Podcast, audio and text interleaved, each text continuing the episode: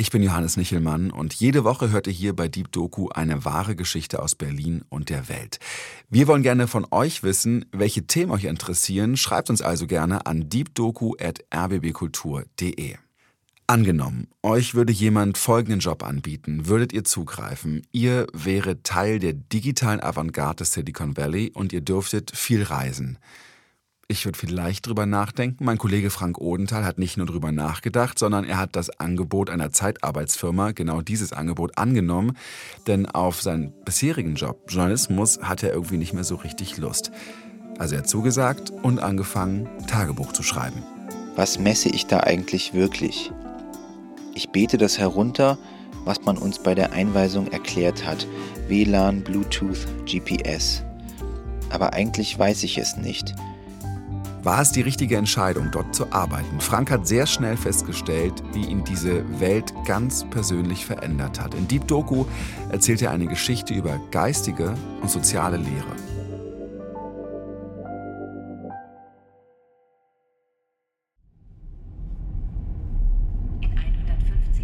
Zweiter Achter. Gestern ein Anruf aus Berlin. Eine Zeitarbeitsfirma, der ich meinen Lebenslauf geschickt hatte. Ob ich noch auf der Suche sei und ob auch ein Job mit Reisetätigkeit in Frage käme, innerhalb Deutschlands, vielleicht ein paar Kurztrips ins europäische Ausland.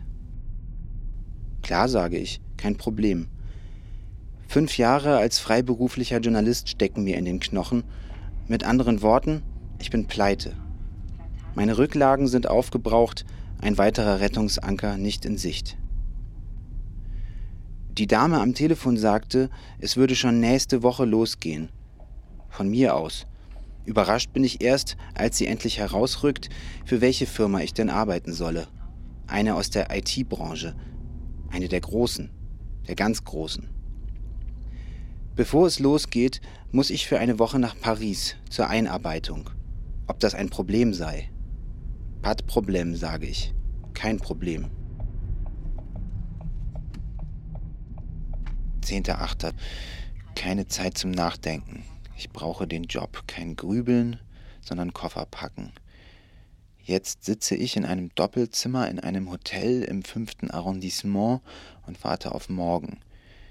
Gegen Abend trudelt mein Zimmergenosse ein, der wegen desselben Jobs hier ist. Scheint ein netter Kerl zu sein. Wie es wohl ist, sich bei einem solchen IT-Konzern vorzustellen. Ich weiß noch immer nicht, worum es überhaupt geht. Mein Zimmergenosse weiß es auch nicht.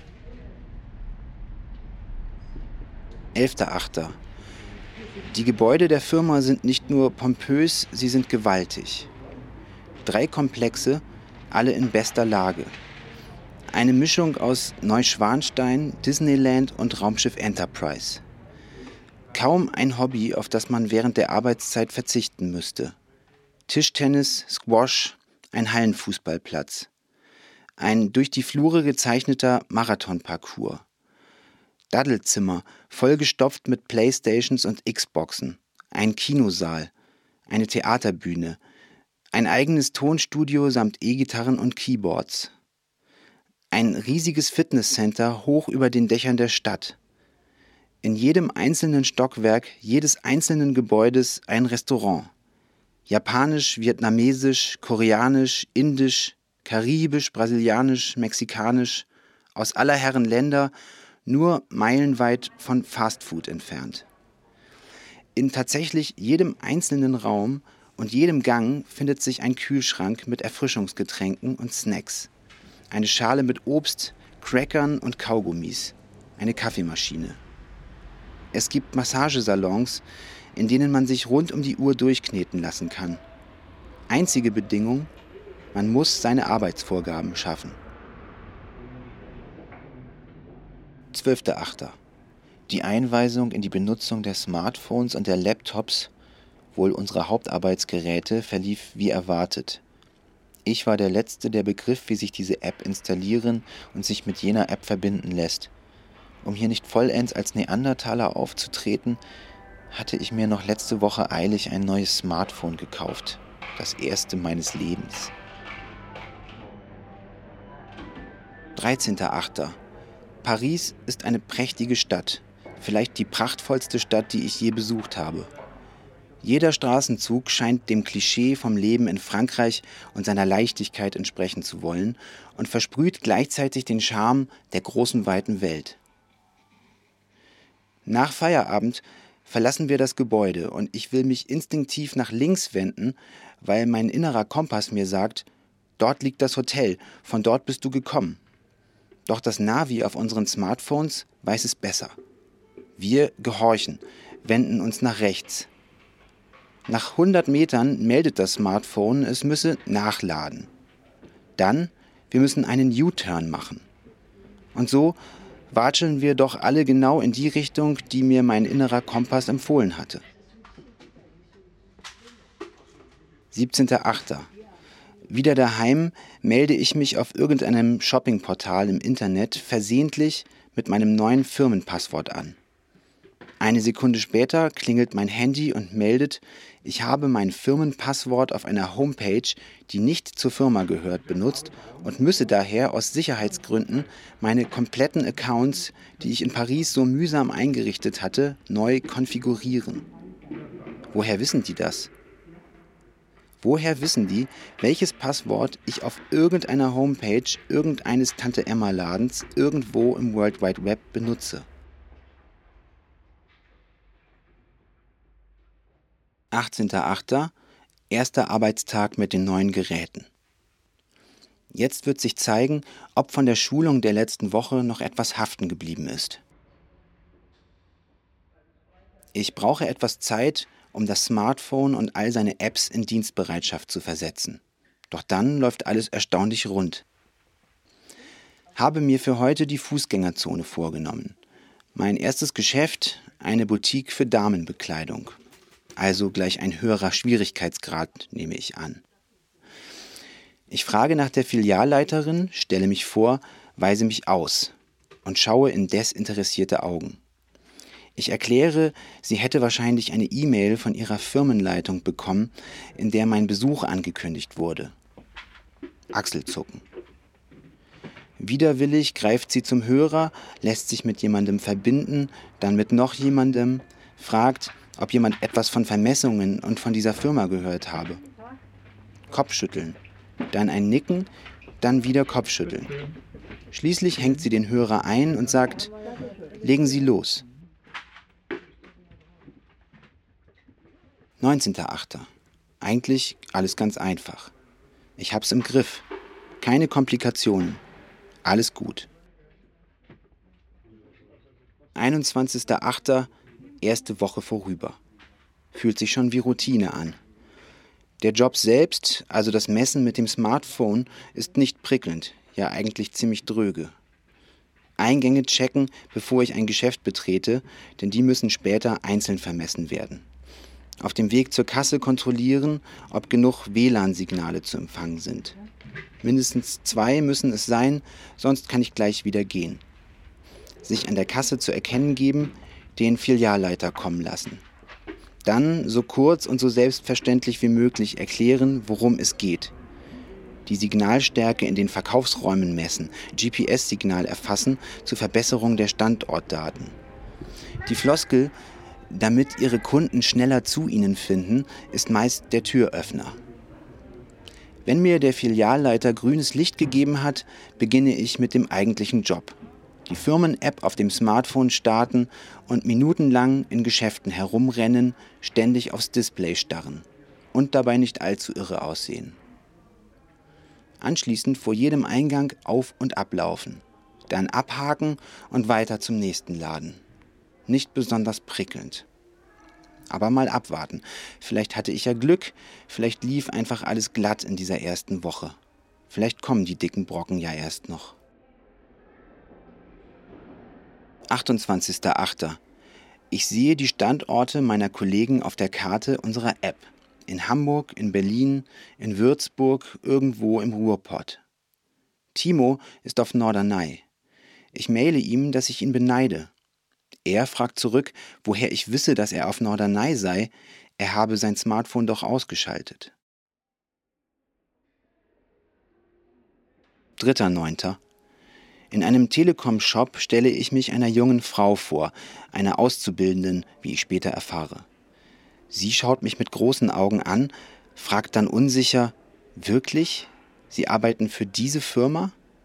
Dann entschuldigt sie sich, flitzt zu einer offenstehenden Tür, auf der Personal steht, und ruft hinein Kommt schnell, das glaubt ihr mir nie. 14.09. Die Firmenkreditkarte ist angekommen. Jetzt, versichert man mir, mache alles noch viel, viel mehr Spaß. Eine PIN gibt es nicht, alles läuft mit Unterschrift. Schließlich soll ich mir ja kein Bargeld am Automaten ziehen. Jeden Tag habe ich ein Spesenlimit von 60 Euro, die ich verfrühstücken darf. 23.09. Ich gebe es ungern zu, aber es ist ein erhabenes Gefühl, sich in einem Geschäft als Mitarbeiter einer solchen Firma vorzustellen und sich den Filialleiter bringen zu lassen die Frage zu bejahen, ob man wirklich für diese Firma, für diese Firma arbeite und wie es denn sei, für eine solche Firma zu arbeiten. Ich erzähle dann immer von den Gebäuden in Paris, von all den Einrichtungen, die den Mitarbeitern dort zur Verfügung stehen. Und wie schade es doch ist, dass ich im Außendienst in Deutschland arbeite und all die Annehmlichkeiten nicht in Anspruch nehmen kann. Das ist anscheinend genau das, was die Leute hören wollen. 5.10. Ich musste mich erst daran gewöhnen, mich von einem Navigationsgerät herumdirigieren zu lassen. Ich war immer stolz auf meinen Orientierungssinn, jetzt brauche ich ihn nicht mehr. Ich klicke einen Zielpunkt auf meiner App an und eine sanfte Frauenstimme sagt mir, wo es lang geht. 7.10. Ich bin dazu übergegangen, die großen Geschäfte, also solche, bei denen ich eine ganze Stunde durch die Gänge ziehen muss, zurückzustellen und erst einmal alle kleineren Läden abzuarbeiten. In winzigen Boutiquen für Damenwäsche ist es zwar immer ein wenig peinlich, mit einem Smartphone hin und her zu laufen, denn ich will ja nicht als Spanner dastehen, aber immerhin ist ein gewisser Nervenkitzel dabei, vor allem vor den Umkleidekabinen. Eine Stunde lang ziellos durch den C&A zu streifen, ist dagegen so unendlich zäh, dass man sich schon nach wenigen Minuten fragt, warum man so etwas für Geld tue. Naja, wenn ich Glück habe, gibt es ja bald eine neue, überarbeitete Liste mit vielen neuen kleinen Läden, die ich vorziehen kann. 8.10. Was messe ich da eigentlich wirklich? Ich bete das herunter was man uns bei der Einweisung erklärt hat, WLAN, Bluetooth, GPS. Aber eigentlich weiß ich es nicht. In die Datei, die ich abends hochlade, kann ich nicht hineinschauen. Sie lässt sich nicht öffnen. Ich sehe auch keine Zieladresse. Ich messe irgendetwas und lade später irgendwelche Daten irgendwo hin. 12.10. Alle paar Wochen bekommen wir ein Paket auf unsere Smartphones geschickt, in dem wir die neuen Zielregionen finden. Immer spannend zu sehen, wo es in der kommenden Woche hingeht. 20.10. Endlich werde ich nicht mehr nur in meiner unmittelbaren Heimregion eingesetzt. Mit meiner Firmenkreditkarte hole ich mir montags morgens ein für mich reserviertes Mietauto fahre in die mir zugeteilte Region, checke montags abends in ein für mich reserviertes Hotelzimmer ein, verknüpfe meine Geräte mit dem dortigen WLAN-Netz, um meine gesammelten Daten hochzuladen, gehe dann im hoteleigenen Restaurant essen, üppig, schließlich will ich mein tägliches Spesenlimit erreichen, was gar nicht so leicht ist, und am nächsten Morgen esse ich das für mich gebuchte Frühstück und beginne mit der Arbeit. Diese Woche werde ich am Chiemsee eingesetzt wunderschöne Gegend, traumhaftes Herbstwetter. Leider bin ich abends zu müde, noch ein wenig am Seeufer spazieren oder etwas trinken zu gehen. 4.11. Die Müdigkeit ist ein großes Problem. Doch habe ich allmählich das Gefühl, es steckt mehr dahinter. Oft kann ich trotz allem nicht schlafen, wenn ich mich hinlege, und dann merke ich, dass ich zwar erschlafft bin, aber nicht richtig müde. Es ist fatal. Ich bin gleichzeitig zu müde und nicht müde genug. Ich frage mich, wie die anderen damit umgehen und ob die anderen überhaupt dasselbe Problem haben. Vielleicht haben Sie Rezepte, mit der Müdigkeit oder der Schlaffheit besser umzugehen. Im Chat und in der Wochenkonferenz besprechen wir natürlich, wie wir noch effizienter arbeiten können, wie es uns dabei geht mit unseren Sorgen, unseren Schwächen. Damit bleiben wir alleine. 15.11. Gestern Nacht geträumt, mit einem Geigerzähler in eine Reaktorruine geschickt worden zu sein, um dort die Strahlung zu messen. Dieses Knattern, dieses Piepsen, diese hohen Werte. Es gab keinen drin. 16.11. Heute musste ich einer Verkäuferin in einer Boutique für Damenübergrößen erklären, wer meine Firma ist.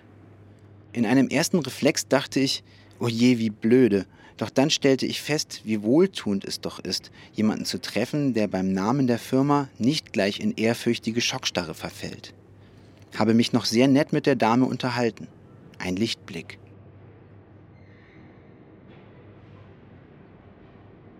Zweiundzwanzigster Vielleicht geht es darum, wie der Kunde sich im Geschäft verhält, wohin er sich wendet, wenn er den Laden betritt, vor welchen Regalen er stehen bleibt, an welchen er achtlos vorbeiläuft. Vielleicht soll ich deshalb jeden einzelnen Gang abschreiten. Aber was, wenn die Wühltische verstellt werden, wenn alles neu arrangiert wird? Oder geht es um die Handys der Kunden? Sollen die Handys erkannt und registriert werden? Aber wieso? Um die Kunden zu identifizieren, die nach den Waren schon vorab im Internet gestöbert haben? um sie genau dorthin zu lotsen, wo sie die gesuchten Artikel finden, um zu sehen, ob sie sich nach dem Einkauf nach rechts oder nach links wenden oder in welches Geschäft sie als nächstes gehen? Ich würde schon gerne wissen, was das Ganze eigentlich soll. 23.11. Diese Woche in Karlsruhe im Einsatz. Aber es könnte auch Düsseldorf sein. Oder Goslar. Oder Saarbrücken. Oder Mainz, Bremen, Oldenburg, Flensburg, Chemnitz, Zwickau, Ulm. Die Konturen verwischen, die Innenstädte sind austauschbar geworden. Jede historische Altstadt hat ihre DM- und Vielmann-Filialen, ihre Gina Laura, H&M und Bonita-Läden, ihre Vodafone, Debitel und Telekom-Shops, ihren Corfu-Grill, ihren Döner-Palace. Würde man blinde Kuh mit mir spielen und mir in einer Fußgängerzone die Augenbinde abnehmen, ich wäre verloren. Alles ist gleich, vollkommen gleich. 25.11. Ich führe Selbstgespräche am Frühstückstisch. Erkläre meinen Kindern, dass ich gleich los muss, zur Arbeit. Sie fragen dann, was ich denn tue. Papa hatte eine ganz merkwürdige Arbeit, antworte ich, und wenn ihr groß seid, werdet ihr das auch verstehen. 1.12. Diese Woche im Einsatz in Hannover.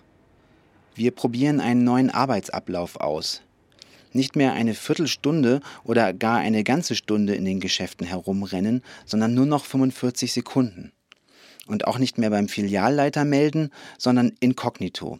Also rein, die App starten, 45 Sekunden abreißen, wieder raus. Nächster Laden. Könnte die Arbeit angenehmer, aufregender machen. Bin mir allerdings nicht so ganz sicher, ob die Prozedur so wirklich legal ist. 2.12. Ich habe mich verliebt. In das rothaarige Model aus einer der Boutiquen auf meiner Liste. Fünf verschiedene Poster hängen von ihr an den Wänden, in absolut jeder Filiale. Mindestens einmal pro Tag, manchmal auch zwei oder dreimal, stehe ich vor ihr, lächle sie an, verlege meine Route kreuz und quer über die Ladenfläche, so dass ich sie möglichst oft und möglichst lange anschauen kann. Sie würde gut in eines dieser Landleben-Magazine passen. Ob sie überhaupt ein Smartphone hat? Ob mein Arbeitgeber sie beeindrucken würde? Ihre Augenfarbe ist grün. Sie hat einen leichten Silberblick. Sie ist wunderschön. Es ist kompliziert.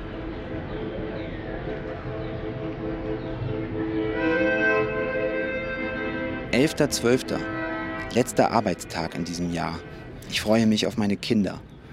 Sie nur an den Wochenenden zu sehen, wenn ich selbst Erholung brauche, ist einfach nicht genug. Endlich nicht mehr auf ein Display starren oder bei einem Roman schon auf der ersten Seite das Handtuch werfen. Meinen Kids aus Kinderbüchern vorzulesen, ist doch das Tollste am Vatersein. Und nach ein paar Sätzen wegzunicken, lässt mir der Nachwuchs ganz bestimmt nicht durchgehen. 5.1. Zumindest konnte ich in der Weihnachtszeit ein wenig Ruhe tanken. Doch habe ich festgestellt, wie sehr ich meinen alten Job vermisse. Im Februar läuft mein Arbeitsvertrag aus und ich ertappe mich dabei, wie ich wünsche, dass er nicht verlängert wird. 20.01. Treffen des gesamten deutschen Teams in Frankfurt am Main. Endlich lernen sich alle einmal persönlich kennen. Immerhin ist das Team mittlerweile auf 30 Personen angewachsen. Als wir im August loslegten, waren wir zu sechst. Auch die Teamleitung aus Paris ist da, sogar der Europachef. Alle sind extrem freundlich. Wir erfahren, dass wir ganz hervorragende Arbeit geleistet haben und dass man auch ganz sicher längerfristig mit uns plant. Ein Teamkollege fragt, ob es möglich sei, einmal in die gesammelten Daten hineinzuschauen. Es könnte ja hilfreich sein zu wissen, was genau gesammelt wird. Doch der Teamleiter weicht aus. 25.01. Es hat nicht lange gedauert, die neuen Arbeitsabläufe zum Hals raushängen zu haben. Der anfängliche Hauch des Illegalen, undercover in Geschäften zu messen, ist schnell Verdruss gewichen.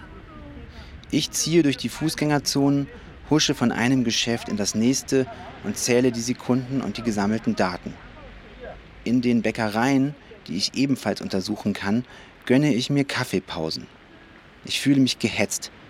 Alles ist stressiger geworden. 4.2. Heute, fünf Tage vor Ablauf, die Nachricht bekommen, dass mein Arbeitsvertrag um ein halbes Jahr verlängert wird. Die Dame von der Personalabteilung schien verstört, dass ich auf die Mitteilung eher unterkühlt reagierte. 11.2. Vielleicht werden nicht die Geschäfte vermessen oder die Kunden beobachtet, sondern ich. Vielleicht bin ich es, der überwacht wird. Vielleicht ist das Ganze ein Experiment, eine Art Truman-Show. Gib einem Mitarbeiter ein tolles Smartphone, gib ihm ein Mietauto, eine Kreditkarte, bring ihn in einem teuren Hotel unter und dann schau, was er anstellt. Lass ihn sinnloses Zeug machen, in Geschäften auf und ab gehen, immer wieder, und lass ihn dabei auf sein Handy starren. Sag ihm, wie stolz er sein kann, für diese Firma arbeiten zu dürfen und dass das allein schon Bezahlung genug sei. Gib ihm eine Visitenkarte und eine alberne Jobbezeichnung. Irgendwas mit Manager oder Associate am Schluss. Und dann sieh zu, wie er sich verhält. 15.02. Habe heute schon am frühen Nachmittag, also kurz nach zwei, Feierabend gemacht, um endlich einmal etwas spazieren zu gehen. Wunderschöne Gegend hier, der Ortenaukreis. Einige kleine Winzerstädtchen, malerisch. Ich folge einem Bachlauf, der mich an zwei nach frischem Holz riechenden Sägewerken vorbeiführt. Keine Autos mehr zu hören. Ruhe, wie ein Vakuum die Abwesenheit von allem.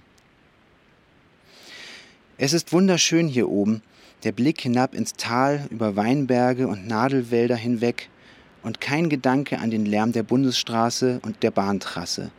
Nur ab und zu zieht ein Flugzeug über mich hinweg. Auf dem Weg zurück kehre ich in einem Blockhäuschen ein, das von außen wie ein kleines Café am Ortsrand aussieht. Es entpuppt sich als Clubheim des örtlichen Minigolfvereins. Gegenüber entdecke ich die öffentliche Bücherei. Zwei Damen sitzen auf mitgebrachten Gartenstühlen vor dem Eingang, errichten einen Stapel Bücher vor sich und beginnen zu lesen. Eine der beiden hat Gebäck dabei. Auf dem Weg zurück zum Hotel habe ich das beklemmende Gefühl, in meinem Leben momentan vieles falsch zu machen. 17.02. Ich habe damit begonnen, mich bewusst und mit voller Absicht in eben solche Situationen zu bringen, die zu vermeiden wir angehalten wurden. Interaktion mit dem Personal. Nicht mehr nur das Geschäft betreten und für 45 Sekunden die Fliege an der Wand spielen, sondern auf den Verkäufer, auf die Kassiererin zugehen, das Gespräch suchen. Dabei nicht dem präparierten Gesprächsleitfaden für solche Situationen folgen. Vielmehr ins kalte Wasser springen, sich nach dem erkundigen, was gerade in den Auslagen oder im Schaufenster liegt. Das mag banal sein in einem Drogeriemarkt oder einem Brillengeschäft, aber es ist durchaus prickelnd und herausfordernd in einem Autohaus für italienische Sportwagen oder einer Seidenkrawattenboutique in Baden-Baden. Ob es ein Ausweg aus meiner Monotonie ist, ich weiß es nicht. Ich weiß es nicht.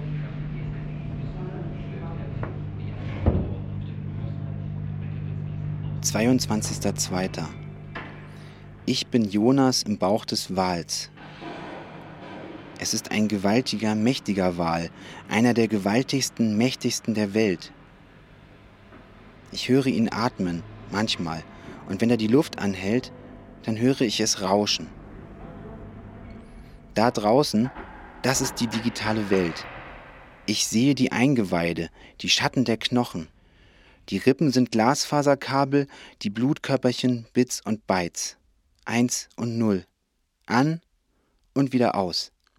Ein nicht endender Strom. Ich kann nicht erkennen, wohin der Wal schwimmt, ich kann nicht einmal die Richtung erahnen. Manchmal holpert es, manchmal wirbelt es mich herum. Ob Jonas Angst hatte? Ob er so verzweifelt war wie ich? Ob er sich nützlich fühlte, weil er den Wal sättigte? Oder fühlte er sich schuldig, weil er den Appetit des Wals noch weiter anregte? Ist der Wal nützlich? Bin ich es? Bin ich nützlich? Ich muss nichts weiter tun. Ich bin im Bauch der Digitalisierung und ich muss nichts weiter tun. 25.02. Habe mich bei Tinder angemeldet. Das zur Seite wischen beruhigt mich und ab und zu vergebe ich ein Herz. 16.03. Der Kollege, der gefragt hatte, ob es möglich sei, die gesammelten Dateien einmal einzusehen, ist entlassen worden. Überrascht mich, denn er gehörte zu den motiviertesten Mitarbeitern. Ich lerne, anscheinend sind kritische Geister nicht gern gesehen. 17.03. Anruf der Teamleitung. Man will wissen, wieso ich am Freitag vor drei Wochen nur so wenige Geschäfte besucht hatte. Ich war auf einer Insel des niedersächsischen Wattenmeeres, antworte ich, und habe dort alle auf der Liste befindlichen Läden abgeklappert. Überhaupt seien meine Zahlen in den letzten Wochen auffallend gesunken, behauptet die weibliche Stimme im Telefon. Mein Verweis, in den letzten Wochen auf den nord- und den ostfriesischen Inseln eingesetzt worden zu sein, auf denen nun einmal nicht allzu viele Ballungszentren mit Geschäftsstraßen und Shoppingmalls anzutreffen seien, schien nicht zu verfangen. Ich müsse wieder höhere Zahlen liefern. Dringend. 30.03. Ich arbeite für eine Firma, die ich nicht mag, der ich misstraue, die ich ablehne, mit der ich privat keine nähere Bekanntschaft machen möchte. Ich prostituiere mich. Eine digitale Hure.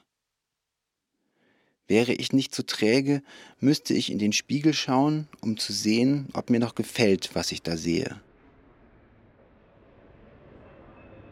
31.03. Im Orbit. Wäre ich im Orbit, weit da draußen, ich wäre schwerelos, im Vakuum. So aber ist da, in mir und um mich, nichts als Leere. Vierter Vierter. Wieder Düsseldorf. Auf der Einkaufsmeile der Innenstadt, der Kö, rund um die Uni und den Bahnhof, kommt mir jede Boutique, jeder Ramschladen, jeder Discounter vertraut vor. Das ist vielleicht das Schlimmste. Ich betrete einen Lidl oder einen Pennymarkt oder einen 1-Euro-Shop und alles ist vertraut, sogar die Kunden. 6.4. Stillstand.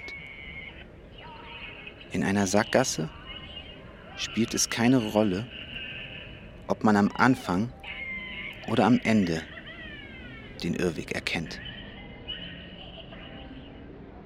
7.4. Wir haben einen neuen Teamleiter.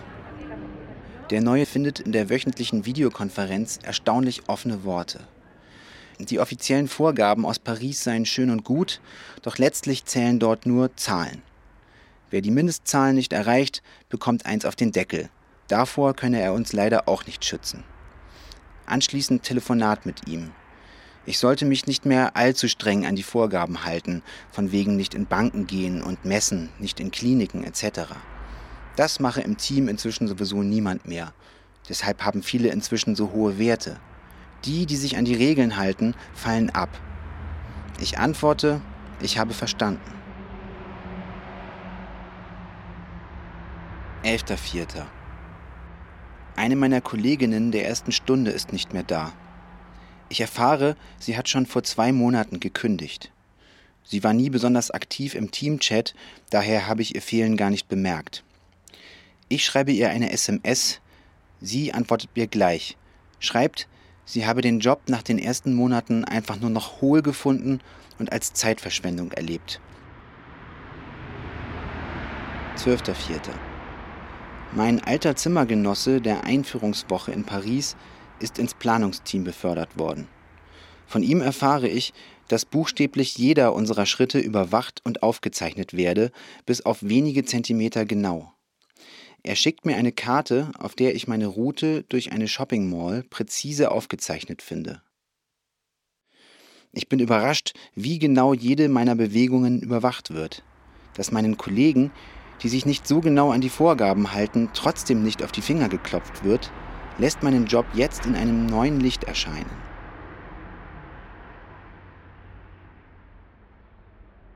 »25.04. Es gibt keinen Ort auf der Welt, der es an Trostlosigkeit mit Singen am Bodensee aufnehmen kann. Eine Stadt, bestehend aus einem riesigen Gewerbegebiet, angereichert mit ein paar Wohnorten, wie Anhängsel mit Alibi-Bevölkerung. Potemkinsche Dörfer. 26.04. Mir ist langweiliger als langweilig. Ich fühle mich müder als müde und leerer als leer. Aber ich kann nicht schlafen. 27.04. Was nützt die tolle Firmenkreditkarte, wenn es auf der Schwäbischen Alb weit und breit kein Restaurant gibt, das Kreditkarten akzeptiert?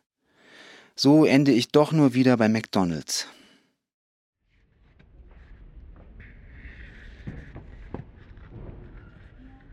Fünfter, fünfter. Was ich möchte. Ich möchte anonym sein. Ich möchte respektiert sein. Ich möchte erfüllt sein. Ich möchte frei sein. Ich möchte in Sicherheit sein.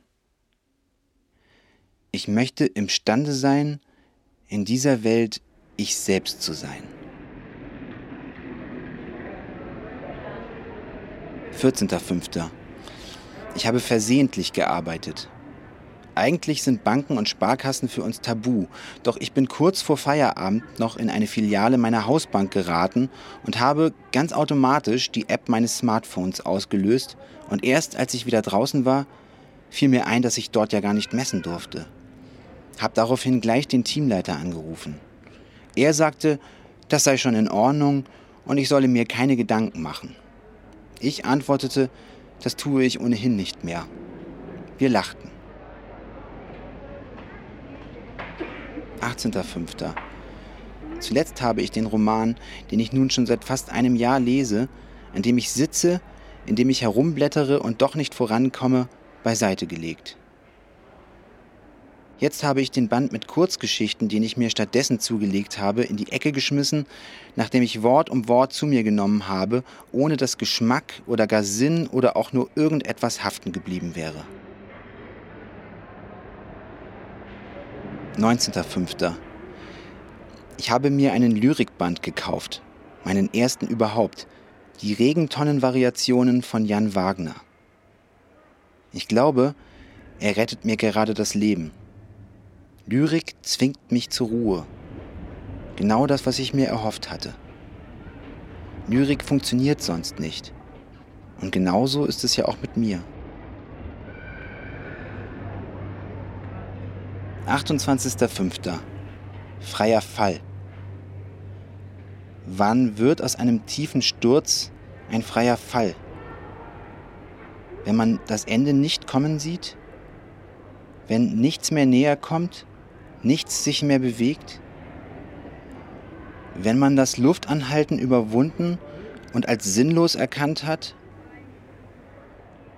Wenn man denkt, es bleibt für eine Antwort noch alle Zeit der Welt? 29.05. Meine Entscheidung ist gefallen. Ich werde diesen Job nicht weitermachen. Anfang August läuft der Vertrag aus und ich werde nicht verlängern. Auf keinen Fall. 5.06. Was freue ich mich auf die Zeit nach diesem Job? Zur Ruhe zu kommen, was Sinnvolles zu tun, endlich wieder schreiben zu können. Ich bin ein Lyrikschläfer. Wenn meine Zeit gekommen, schlage ich los. 7.6. Anruf von der zuständigen Dame der Zeitarbeitsfirma. Sie freue sich, mir mitteilen zu können, dass ich mit meinen Leistungen der letzten Wochen nun zum stärksten Performer des Projektes in ganz Europa geworden bin. Alle im Büro und auch meine Kollegen seien mächtig stolz auf mich. Mir entschlüpft ein lethargisches Danke. Später erhalte ich noch eine E-Mail, ebenfalls von der Dame, die mir telefonisch gratuliert hat. Kein Text, nur eine Grafik. Ein blinkender, von einem Lorbeerkranz gekrönter goldener Pokal. 10.06. Heute Abend über einen YouTube-Clip eines Hirnforschers gestolpert, dessen Thema digitale Demenz ist. Jedes geschilderte Symptom wiedererkannt. Den Verlust der Fähigkeit zu eigenständigem Denken, genauer zu eigenem Denken zu träge zu sein. Sich nicht konzentrieren zu können Müdigkeit und Leere zu empfinden, sich nicht orientieren zu können, sich rastlos zu fühlen und doch nichts zustande zu bringen, zwanghaft aufs Smartphone zu schauen, bei mir ja berufsbedingt. 19.06. Ich gebe mir Mühe, doch die Leere in mir lässt nicht mal Haiku zu. 5.7. Ich tue nur noch das Nötigste. Die Mindestzahl an Geschäften habe ich normalerweise zur Mittagszeit erreicht. Danach gehe ich vom Gaspedal und lasse den Nachmittag ausklingen.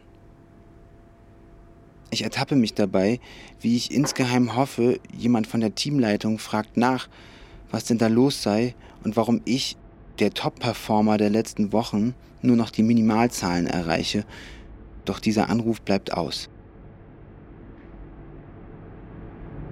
14.07. Vom Start in den freien Fall und zurück. Auf Start.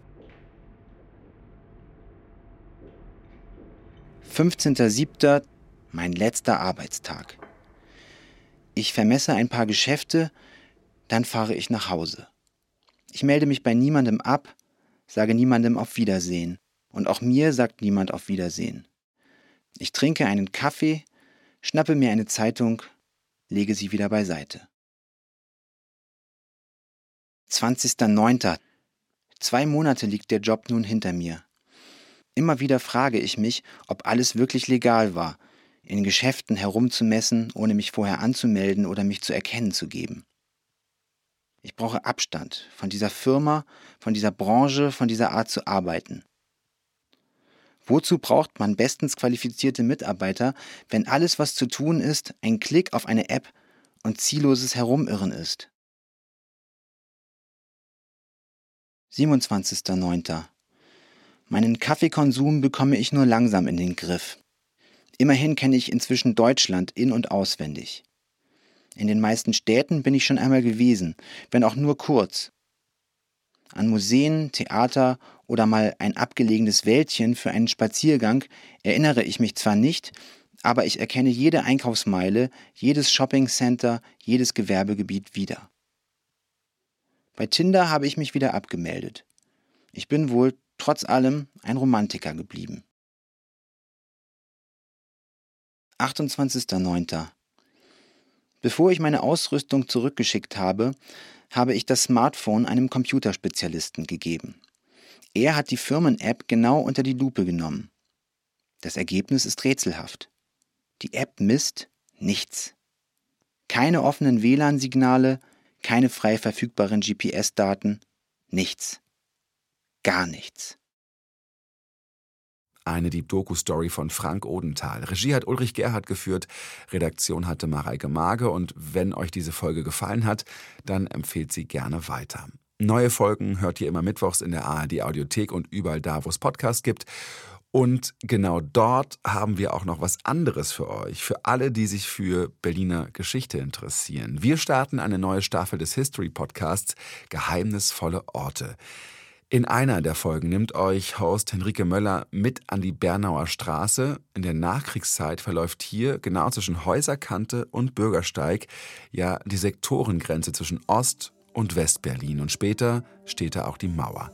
Das ist ein Ort, an dem sich spektakuläre Fluchtgeschichten zugetragen haben. Tunnelgräber haben hier ihr Leben riskiert, um Leute aus Ostberlin heimlich in den Westen zu holen. Und plötzlich kam er aber aus der Dunkelheit gesprungen in großen Sätzen, schrie ganz laut, Gefahr, Gefahr, alles zurück, alles zurück, wir sind entdeckt.